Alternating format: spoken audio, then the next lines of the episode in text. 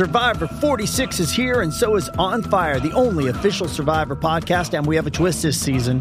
The winner of Survivor 45, Dee Valladares, will be joining us every week. We're going behind the scenes of the biggest moments, the how and the why things happen, and the strategy and analysis you can only get from someone like me, a Survivor winner. Listen to On Fire, the official Survivor podcast, wherever you get your podcast. This episode is brought to you by Paramount Plus. Get in, loser! Mean Girls is now streaming on Paramount Plus. Join Katie Heron as she meets the plastics in Tina Fey's new twist on the modern classic. Get ready for more of the rumors, backstabbing, and jokes you loved from the original movie with some fetch surprises. Rated PG 13. Wear pink and head to ParamountPlus.com to try it free. El azuquita pa' ese cafecito cubano que pesa, moluco y los reyes, la punta punta la receta. Aquí la joda es 100% orgánica, respeta. Entrevistas exclusivas, temas urbanos y la joda más brutal. La tiene Molusco y los Reyes de la Punta. Número uno Puerto Rico, número uno Orlando, número uno Tampa. Gracias por estar con nosotros acá en Molusco Reyes de la Punta. Oye, gracias, gracias, gracias por estar ahí. Esa es la que hay.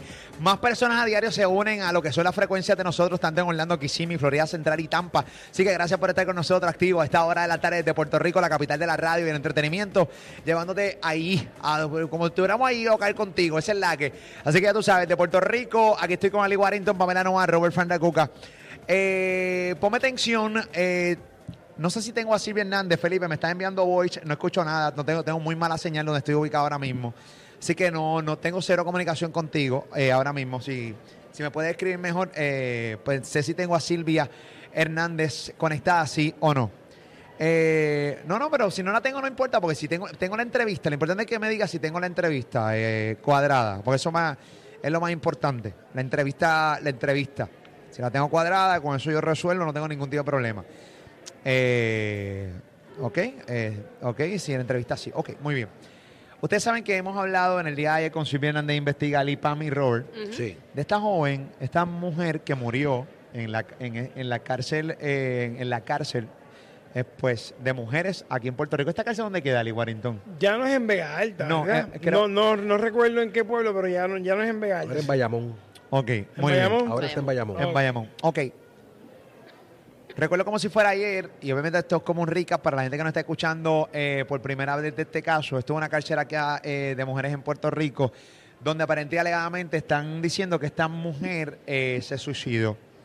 La familia no cree esta, esta versión de, de la cárcel y quiere que se investigue y quiere que se haga urgentemente ya la autopsia antes de enterrar a esta mujer, porque ellos entienden que aquí no se está diciendo la verdad. La autopsia no se hizo, ahí- no se hizo ya. Sí, Mm, sí, eh, entiendo sí, pero que el- sí, pero los resultados. 90 Tres días meses. se tarda. Tres meses. Tres meses los resultados, porque hay un ataponamiento de resultados ahora mismo, eh, pero terrible en ciencias forenses aquí en Puerto Rico. ¿Qué pasa? Silvia Hernández ayer trae el caso, entrevistamos a un familiar de esta joven ayer aquí que pide la verdad. Porque todo da a indicar que hay un montón de eh, lagunas dentro de la versión que da la misma cárcel eh, de mujeres de Bayamón. Incongruencias. Unas incongruencias, Warrington, por ejemplo, eh, que se había supuestamente ido la luz y por eso a su vez las cámaras de seguridad no estaban funcionando para ver realmente lo que ocurrió. Luma envió un comunicado que por lo menos por- de parte de ellos no fue porque había luz en el momento que ellos indicaron dice que se fue la luz en esta cárcel femenina. Sí. Así que ya ahí automáticamente despierta, o sea, se levanta una bandera. Me dicen que la autopsia que le mandaron a hacer fue privada. Eso es lo que me están Privada diciendo. por la familia. eso es lo que me indican por Instagram. No sé si es que eso está en algún medio. No sé, no sé, al final del día, al final del día, eh... Ah, no, y entonces lo peor del caso es que dicen que en esta cárcel hay planta eléctrica. Eso es lo que dicen. Por ende, correcto. si se va la luz, pues la planta, la planta Claro, eléctrica para pues, que pues, pues, funcione. ¿no? Se tarda 10 segundos en prender. Tenemos la imagen de la chica en pantalla ahora mismo a través de la aplicación La Música. ¿Qué pasa? El tío, que ha sido nuestro corresponsal, que comenzó de una manera abrupta y ya poco a poco se ha convertido en parte de eh, lo que son los contenidos de Molusco Clips. en Facebook. Yo tengo una página de, de Facebook que se llama Molusco Clips, que es donde el tío está haciendo reportajes, ha hecho reportajes de todo tipo, ¿no? Pero en esta ocasión fue a entrevistar a unas eh, guardias correccionales de esta cárcel que pidieron total discreción, que se le protegiera la identidad, porque aparente y alegadamente lo que ellas hablan aquí va a levantar eh, una, o sea, va a levantar Pandora terriblemente. Mil banderas. Mil banderas por este caso que estamos hablando en el día de hoy. ¿Se suicidó esta joven o la suicidaron? La familia quiere la verdad. Y nosotros tenemos una entrevista exclusiva en estos momentos. Eh, eh, dice por aquí, sí. Bueno, eh, tenemos, tenemos dos minutos de entrevista, así que vamos a escuchar lo que el tío nos trae en este contenido. Pueden entrar a la aplicación La Música, descárgala gratis y por radio pueden escuchar lo que tienen que decir estas dos guardias correccionales. Adelante. Un incidente ocurrió en la cárcel Complejo Correccional de Bayamón, donde Chanel Colón Ponce perdió la vida y nadie sabe qué fue lo que pasó. Los familiares están protestando frente a la cárcel pidiendo que, que- le digan qué fue lo que pasó, si se, de verdad se suicidó, si alguien le privó de su vida. Eh, y mientras tanto, mientras estamos aquí haciendo ahora mismo esta entrevista, actualmente los eh, padres de la chica y otros allegados familiares eh, están protestando todavía frente a la institución. Tengo una persona aquí que por miedo a ser despedido, a ser perseguido, como le ha pasado en el pasado, eh, hemos decidido proteger su identidad. Nos va a hablar de qué fue lo que pasó y nos va a hablar también de cosas que pasan actualmente en la cárcel, eh, en este caso en, la, el correccional de Bayamón, para que nosotros podamos entender eh, un poquito, por lo menos aclarar varias dudas de cuál es el proceso de, cómo uno entra a, la cárcel y cómo, cómo es que uno sale, si es que de verdad sale uno diferente, por decirlo de alguna manera. ¿Qué nos puedes hablar eh, del caso de, esta chica que entiendo que tenía salud mental eh, de Chanel Colón Ponce? Mira, este, el Departamento de Corrección y Rehabilitación nos están brindando los servicios médicos como son. Ellos tienen conocimiento que Pichichan Correctional se está llevando el dinero. No hay psicólogos suficientes, no hay psiquiatra. En- No hay psiquiatras dentro de la institución, no hay nada. no hay nada, no hay nada, no hay de eso. Y los poquitos, hasta médicos generalistas, internistas, se están yendo por el maltrato que le está Pichichan Correctional ofrec- dándole a sus empleados. Cuando me hablas de Physician Correctional, ese es el, el- eso es lo que me estabas hablando, que es el, el CMC, el Centro Médico Correccional. El Physician es el que le da los servicios médicos y tratamiento a la población correccional. Ok, ok. Ellos son los, los encargados de velar por la salud de ellos, tanto física como mentalmente. Y eso no se está cumpliendo por ningún, ni, ni el que tenga condición, alguna condición médica, le están dando sus servicios como son. En el caso de esta chica, que los familiares, eh, yo tuve la oportunidad de hablar con su mamá, ella me dice que ellos, ella ya tenía una orden de arresto, por eso ellos no pudieron pedir que se tratara de manera eh, psiquiátrica, este, por eso es que ellos deciden entregarla. Para empezar el proceso, ellos me hablaron de un número, creo que era el 408, que ellos entonces iban a ir al tribunal para pedir que se tratara de manera psiquiátrica, pero en ese lapso de tiempo, que fue bien poco tiempo, entonces fue que ella perdió la vida. Este, cómo la cárcel en este caso, cómo la institución eh, determina que esta persona en particular tenía un problema mental. Bueno, la evalúan en el área médica. ¿Quién la evalúa? Este, pues el, el- el psicólogo, ella también manifiesta, "Sé, tengo tal condición, si so- este, cualquier condición de salud mental.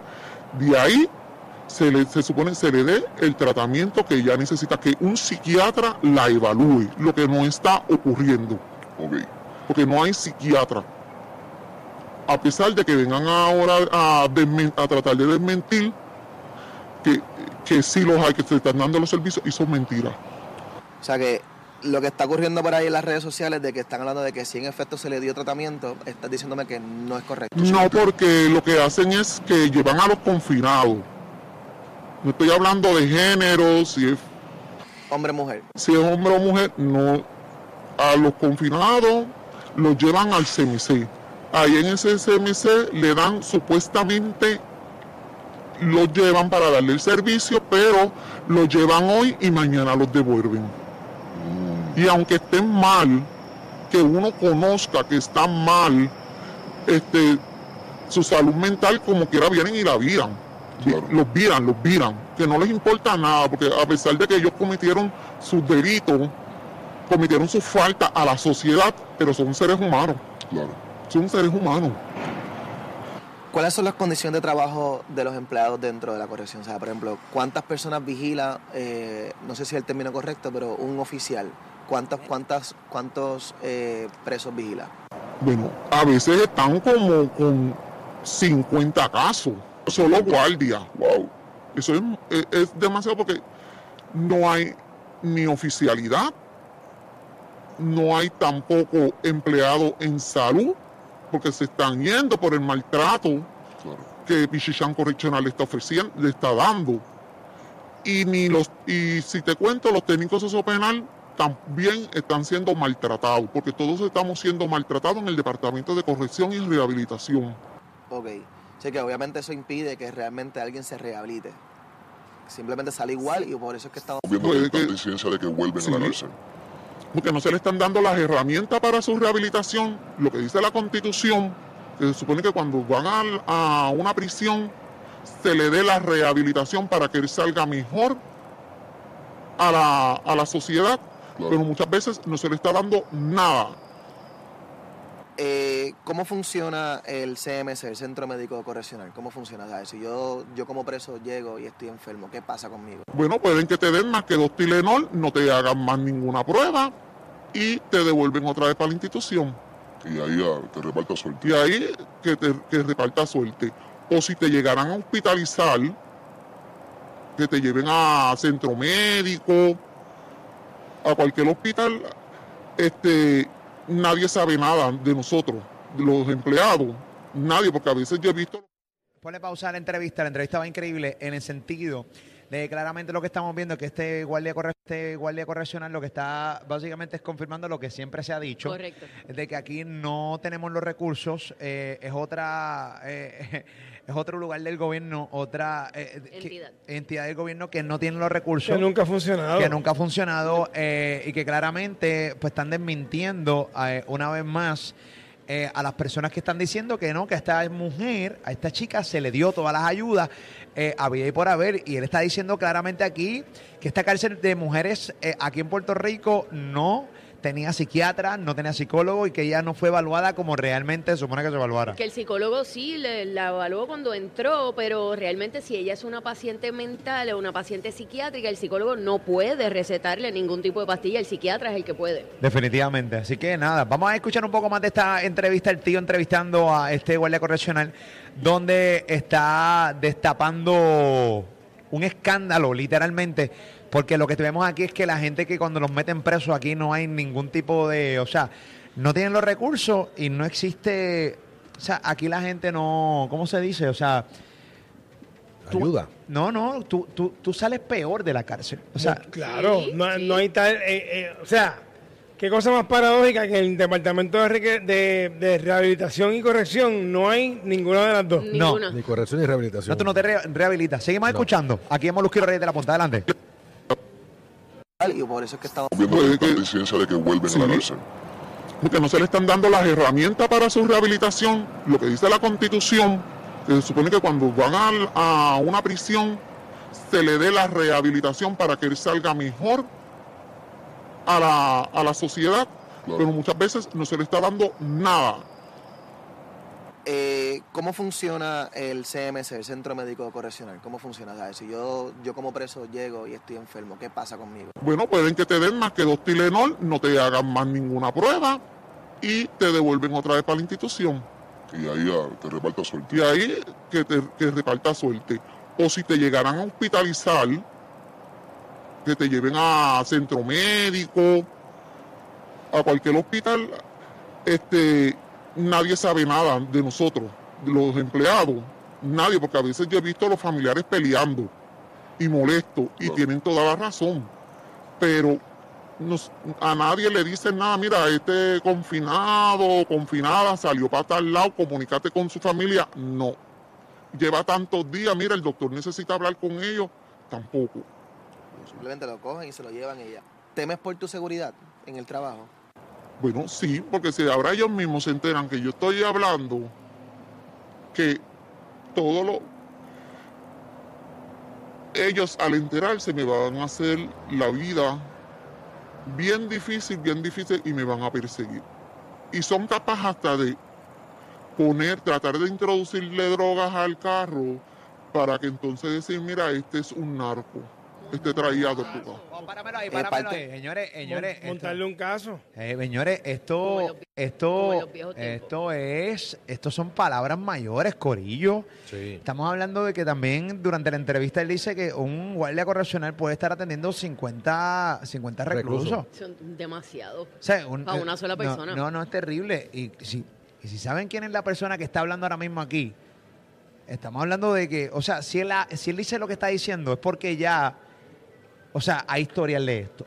Claro. Bueno, los presos, los confinados toda la vida se han quejado de malos tratos, de hacinamiento, de no atención médica, de no recursos, toda la vida. Esto no es nuevo. Esto no es nuevo.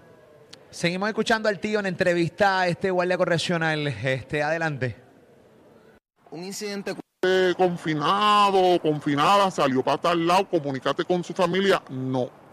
Lleva tantos días, mira, el doctor necesita hablar con ellos, tampoco. Simplemente lo cogen y se lo llevan ya. ¿Temes por tu seguridad en el trabajo? Bueno, sí, porque si ahora ellos mismos se enteran que yo estoy hablando, que todo lo... Ellos al enterarse me van a hacer la vida bien difícil, bien difícil y me van a perseguir. Y son capaces hasta de poner, tratar de introducirle drogas al carro para que entonces decir, mira, este es un narco, este traía droga. Eh, parte de, de- de lo que estuvo sucediendo, ellos dicen que no había luz, que culparon a Luma de que se había quedado sin luz el área.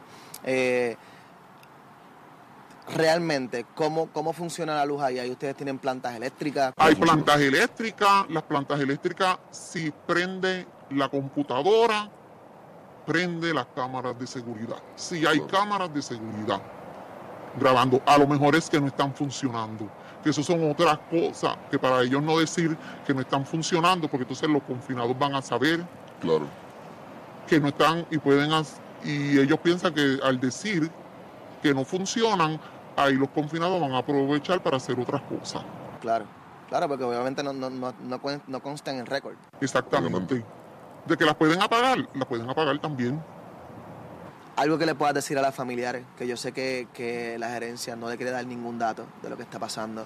Algo que tú le puedas decir para que ellos sientan más tranquilos y más en paz y puedan enterrar a su hija porque no la quieren enterrar hasta saber qué fue lo que pasó. Mira, nosotros hay empleados que somos empáticos, que sabemos la situación que están pasando. Nosotros los apoyamos a ellos, porque es triste tú llevar a tu a tu hija pensando que va a tener una rehabilitación y te la devuelvan sin vida. Nosotros sabemos que es bien cuesta arriba. Esa situación uno no, se la des- no la desea ni vivir. Ni vivir.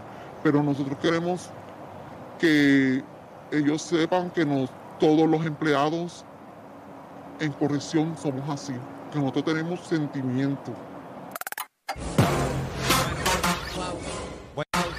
Buen trabajo del tío, gracias Sí. por la entrevista. Total. En su totalidad, esta entrevista está en Molusco Clips en Facebook para que la puedan compartir y así más gente pues sepa lo que está pasando, ¿no? Eh, lamentablemente tiene que morir personas para, para, pues, para que salgan tipos de entrevistas como esta, para que la gente pues pueda escuchar y le preste atención, ¿no? A lo que está pasando en nuestro país, específicamente ahora en el Departamento de Corrección, Ali Warrington. No es la primera vez que escuchamos que en agencias del gobierno se encubren situaciones irregulares. Ha pasado toda la vida. Lo que pasa es que tenemos memoria corta. Como país tenemos memoria corta y eso es lo que nos va, eso es lo que nos va a, se nos va la vida con esa, con esa cuestión de que olvidamos muy rápido. Pero esto toda la vida, situaciones como esta han pasado toda la vida. La falta de recursos ha pasado toda la vida. La falta de servicios esenciales ha pasado toda la vida. No podemos tener memoria corta. Definitivamente. eh, la secretaria del Departamento de Corrección. Emplazamos a Ana Escobar. Sí, la tenemos que emplazar obligatoriamente para que desmienta, si quiere desmentir a esta eh, guardia correccional eh, que básicamente está arriesgando su trabajo y está arriesgando todo. Y como ella dice, aquí- la persona, la, la persona dice aquí, ella dice aquí claramente que le pueden eh, fabricar un caso y meterle eh, drogas en su carro Y- para, para llevarse arrestado. O sea, eh, que, esto es serio, Y la persona también dice que lo van a negar, que sabe que lo van a negar y que van a tratar de resolverlo todo para que no salga a la luz nada.